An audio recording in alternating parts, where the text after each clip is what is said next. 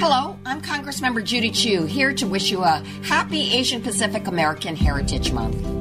Growing up, I never thought I'd be where I am today because I never saw anyone who looked like me in government before. But I'll never forget the day after my election when President Obama called me from the White House to congratulate me on becoming the first Chinese American woman elected to Congress in history. What makes me even prouder is that little girls can see for themselves that it can be done. So let's celebrate the accomplishments of the AAPI community. Happy Asian Pacific American Heritage Month.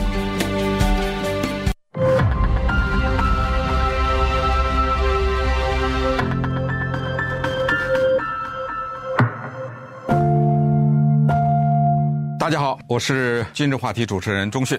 今天我给大家讲我在美国移民生活体验的第七个故事。 照例我遵循的那个两个字的标题，我给它起名叫“辱骂”。这个呢就比较近了啊。之前给大家讲的故事都是什么九十年代的事儿哈，比较早了。这是二零一七年。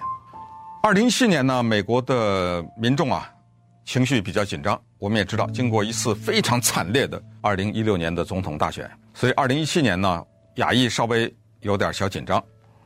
那时候呢，在我们电台啊，Pasadena 这个城市呢，有所谓的跳蚤市场啊，不是二零一七年有，是它有一个历史悠久的跳蚤市场，叫做 PCC Flea Market，就是帕沙迪纳社区学院 Pasadena Community College 它的这么一个跳蚤市场。这跳蚤市场名声特别的大，可是我在洛杉矶住了二三十年啊，从来没去过，所以那一天我真的搞不清楚是哪根筋搭对了或者搭错了，就决定去逛一下。去了以后呢，发现它是在一个那个停车场的下面，地下停车场，他把车都清理了开来，然后特别的大，里面各种各样的稀奇古怪东西很多，多数呢都是老东西，比如说那老唱片，或者是那种老的那个留声机，对不对？如果喜欢这种古色古香的东西呢，可以去看看。而且很多人据说在那儿淘到一些古董什么之类的啊。我在那儿，我记得逛了一下呢。首先买两本书，而且我当时印象很深的就是说，哇哦，这人在这儿铺的满地都是书啊。我说他在这儿能赚到钱吗？他要在这儿买一个摊位也不是很便宜的。而那些书呢，也都不是什么《哈利波特》这种畅销，都是挺偏的书。比如我买那两本书，我相信如果不买，可能他在那儿放八年也没人买。那我一般都买那种很怪的书。不过这话离题了啊，像我这样的买怪书的人多，呃，也许人家有经验，人家知道这种老百姓不要的书，可能就是有人要，所以要的人才会去那跳蚤市场。走着走着呢，就看到有一个人在那卖旧货，其中有一个东西立刻吸引了我的注意，它是一个玩具。是一个小推车，这个推什么的呢？是推洋娃娃的。就是假设，假如一个小女孩啊，七岁六岁，呃，扮演妈妈，她得推个小孩吧，对不对？她推个小孩车，那就不能是真的小孩车，真的小孩车比她还大。所以那个假的，但是在地上能推着走，特别小。但是你知道吗？这个儿童推车的造型啊，特别的仿古，也可能就真的古，就是你一看。它不可能是新的，一定是一九二几年，甚至什么一九一八年的什么那种车的真的那个车，它把它缩小了做成的这样一个玩具，白的。我当然不可能去买它，但是呢，我当时就控制不住的拿出手机来就拍了照片。这个时候我就注意到啊，旁边呢有一个白人老太太，特别的瘦，挺黑的。她呢旁边还有两个好像也是女的，他们仨在那聊天。等我拿手机照了这相，啪的一照完以后啊，当中这个黑瘦的白人老太太啊，不夸张啊，噌的一下就站起来了，三步就冲到面前，厉声啊，delete，delete，删了，你给我删了，把这照片。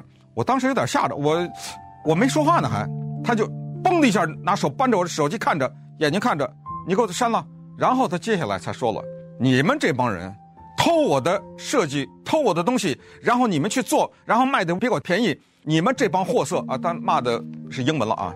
哦，我反应过来了，他觉得我是一个中国人，他假设我是中国人，这是第一个逻辑。第二就是中国人是偷美国的技术的。第三呢，偷了以后再仿造，然后再便宜的卖，这样的话他那玩意儿就没人买了。哦，是这么个道理，好吧？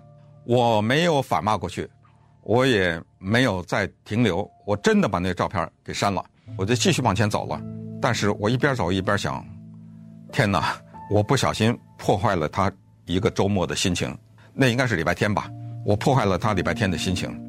二零一七年，他也给我带来了一定程度的震惊，使我在二零二二年的某一天，在节目上有个故事可以讲，仅此而已吧。还能说什么呢？接下来可能是一九年吧，反正就是疫情以前了哈。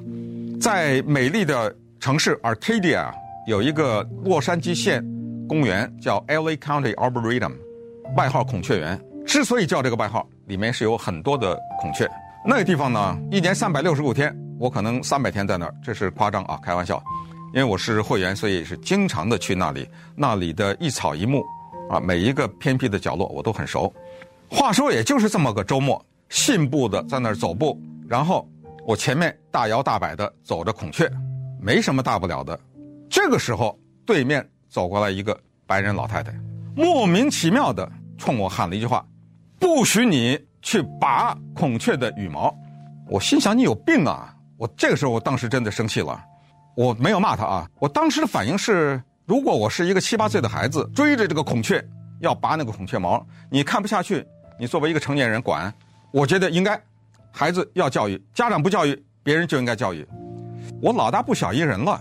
我又没有去拔这个孔雀的毛，我不可能，我一辈子也不可能去追一个孔雀拔一个毛。你是凭的什么对我喊这么一句话？这是第一。第二是，假设我是一个白人，也是我这个年龄，你会对这个人喊这么一句话吗？更可怕的是我的第三个想法：为什么我不会对你喊这么一句话？如果我在这走路，看到一个哪怕是西域人、黑人、白人，随便一个什么族裔的印度人，我会对他喊这么一句话吗？是什么东西给了他这一个胆量？敢对着我说实话，我这个开极端的玩笑了啊，他也打不过我呀。假如我是一个很暴力的人的话，他就那么一个白人老太太，干瘪的白人老太太啊。所以怎么说呢？这个事儿呢，我当时也是受到了一定的震撼，也有一些思索。我衷心的希望，这只是那个人，他可能见过以前有中国人拔，他可能以为。所有的中国人都会拔，他可能以为这是他义不容辞的责任，见到中国人就要提醒，我就算他吧。同时，当然我也希望这只是一个无关紧要的小插曲，并不代表美国社会的整体。就说到这儿吧。那这个故事呢，我希望能够引出你在美国有没有类似的这种经历。我相信我们的人不光被骂过，可能还被打过呢。我说的是无缘无故啊，呃，不是因为有任何的冲突。所以，如果您有这样的故事，也提供给我们，当然，任何其他的故事啊，我们的移民经历都可以，然后发到 my story at m r b i dot net，谢谢。